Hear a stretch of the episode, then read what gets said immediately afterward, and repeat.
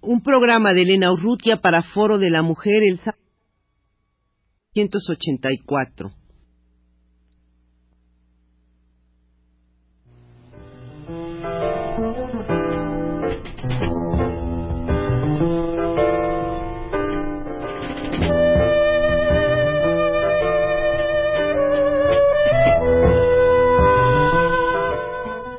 Foro de la Mujer.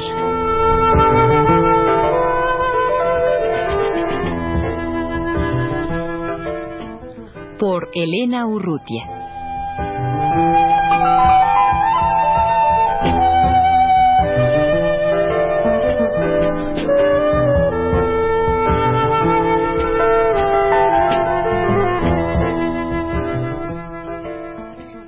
Acaba de aparecer el número 9 de la colección Comunicación Alternativa de la Mujer y en esta ocasión dedicada al suplemento La Mujer del diario Tiempo argentino.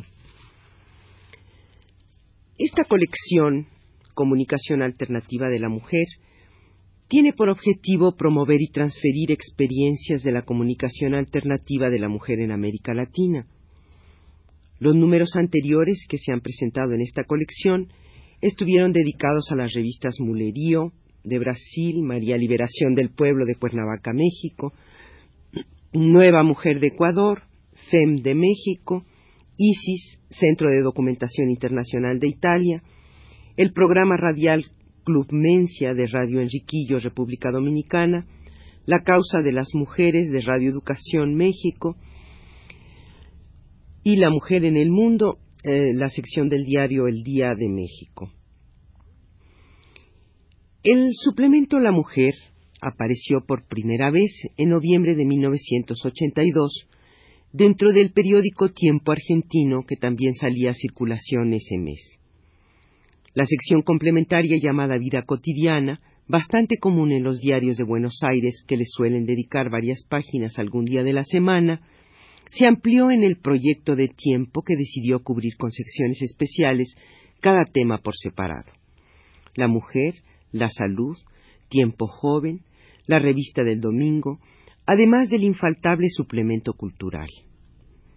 Es así como el suplemento La Mujer llega cada sábado con entidad propia dentro del cuerpo del diario, cuyo tiraje es de 40.000 ejemplares, cifra que se eleva a 50.000 los sábados y domingos este espacio, que aumentó a lo largo de este primer año de vida, de las tres páginas iniciales se pasó a cinco, más tarde a siete y ahora son doce, tiene una propuesta y un estilo afirmados gracias a la sistematicidad de su aparición semanal, es decir, tiene a favor la permanencia, uno de los requisitos básicos para obtener eficacia en la tarea periodística, que lamentablemente suele ser el punto flojo de la económicamente frágil prensa feminista.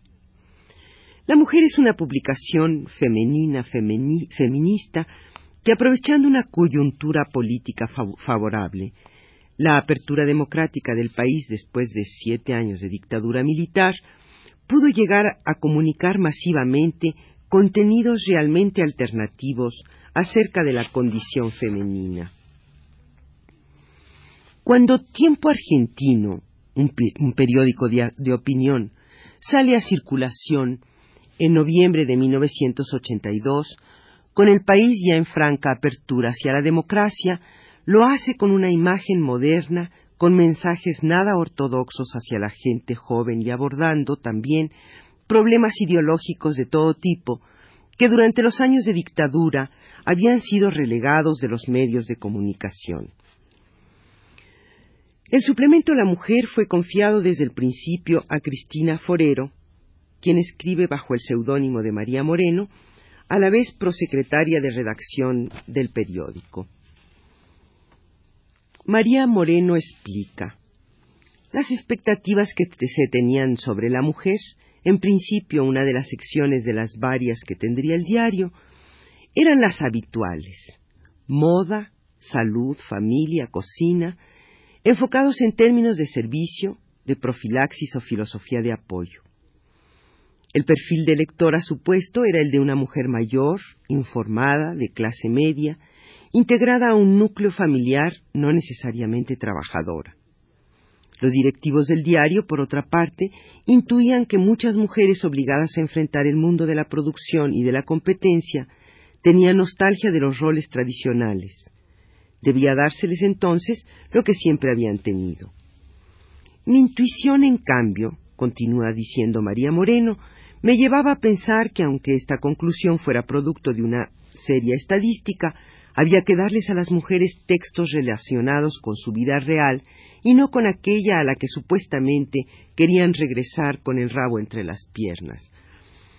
Me imaginé una mujer sola, casada o divorciada, que sufre grandes presiones debido a la doble jornada, cuyas preguntas acerca de la educación de los niños son más de orden existencial que psicológico, que vive una profunda zozobra entre los dogmas de liberación sexual que la bombardean en los años recientes, con sus deseos fluctuantes, singulares, y también con los nunca del todo dominados fantasmas de temor al hombre y celos de la mujer. A lo largo de sus doce primeros meses, la mujer intentó hablarle a ese modelo de interlocutora que intenta, que intenta describir su directora. Con acercamientos, ensayos y correcciones, el contenido del suplemento fue aproximándose en la elección de los temas, secciones, tratamientos, enfoques, al ideal de cubrir distintos tipos de expectativas. Lo que permaneció inalterable es el estilo de redacción bastante homogéneo que está presente en todos los artículos. El lenguaje es desenfadado, a veces irónico, acompañado a menudo de un, humor un tanto sofisticado. En el suplemento La Mujer de Tiempo, la censura inicial que se advierte en la elección de cuestiones a tratar es la misma que afectaba a todos los medios de comunicación de la Argentina durante la dictadura. Hablar de sexo abiertamente podía ser tan subversivo como un atentado a una comisaría. Temas como el aborto, el divorcio, la masturbación o la homosexualidad estaban en el aire, pero había que encontrar la manera de tratarlos para que no saltara un núcleo eclesiástico particularmente fuerte en ese país, señalando con el dedo acusador a las disolventes antes que la información sobre tal asunto tuviera un destino más justo y más oportuno que ese. María Moreno explica, los primeros números de mujer son el resultado de una cierta angustia entre la demanda del diario, una culpabilidad feminista y sobre todo la certeza de que el perfil de lectora que yo imaginaba correspondía a un pequeñísimo grupo de clase media ilustrada. Había entonces temor de hablar y una confusa búsqueda de metáforas y eufemismos cuyo resultado era la censura efectiva y apenas esbozada. En síntesis, yo me sentía una impostora feminista dedicada a producir reformas en una sección femenina, darle una página liberal, desfachatada, consumista, humorística y al mismo tiempo puritana y apolítica. Una segunda etapa de la producción del suplemento se podría identificar a partir del número 10 aproximadamente, es decir, desde febrero de 1983. Y esto no es azaroso, ya que desde esa época comienzan los diferentes preludios, tímidos al principio, más decididos luego, de los partidos políticos en su reorganización interna con vista a las elecciones y el consiguiente reflejo en un cuerpo social que se siente desentumecer del silencio ostensible se pasa a enunciar las ideas guardadas tanto tiempo. Hay opiniones, puntos de vista que por fin se ponen en discurso, y el del suplemento La Mujer se vuelve también más concreto. En el número 10 hay un artículo titulado ¿Qué quieren las argentinas? conformado con la transcripción de la charla de mujeres en una tarde de peluquería. Los temas sobre los que opinan, obviamente generados por la periodista presente en el lugar, son ellas mismas, los hijos, el divorcio, la religión, los trabajos domésticos, las dobles jornadas que convierten la nota en una suerte de testimonio espontáneo de una realidad, o al menos de los deseos y expectativas que las mujeres vierten sobre esa realidad. Se señala ese artículo, aparecido en el primer número de febrero, pues el resultado obtenido sugiere en adelante la repetición de ese mecanismo que podría llamarse de encuesta libre, un buen canal para expresiones que sirvan de reflejo a los problemas más o menos parecidos de otras decenas de mujeres.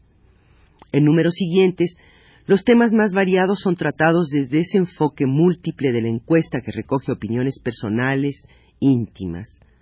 Las argentinas y su relación con la madre, con los celos, con el amor-pasión, con la suegra, con la culpa, con la sexualidad, con la soledad, con la maternidad, con el trabajo, etc., fueron hilvanadas en esta serie cuyos ejes podían acercarse o no a los que tradicionalmente se vinculan con la mujer.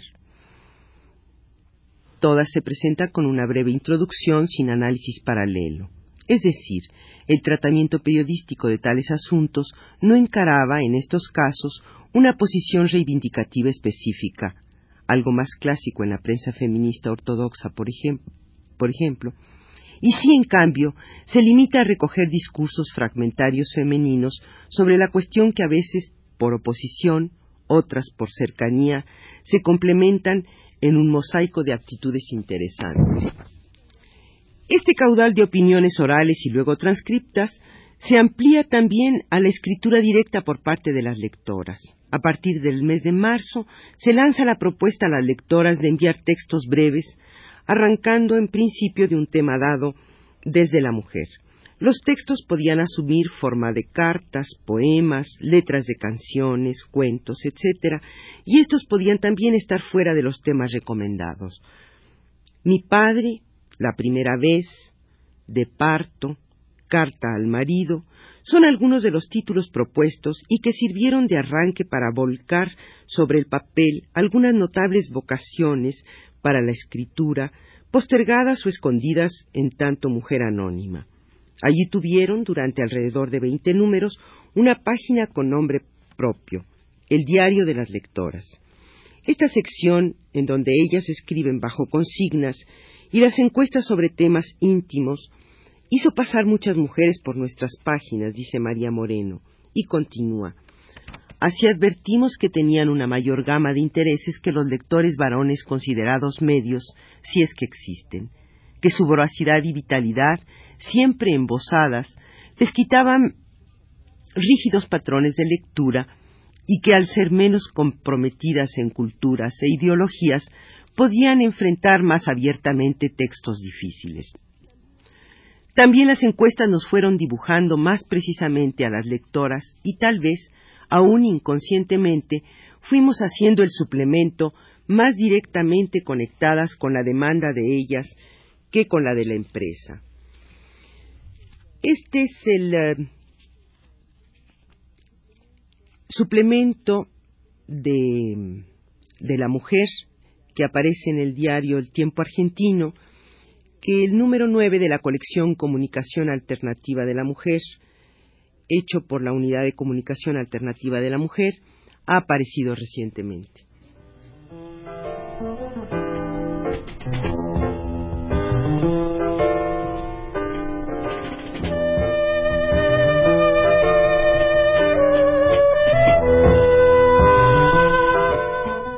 Foro de la Mujer.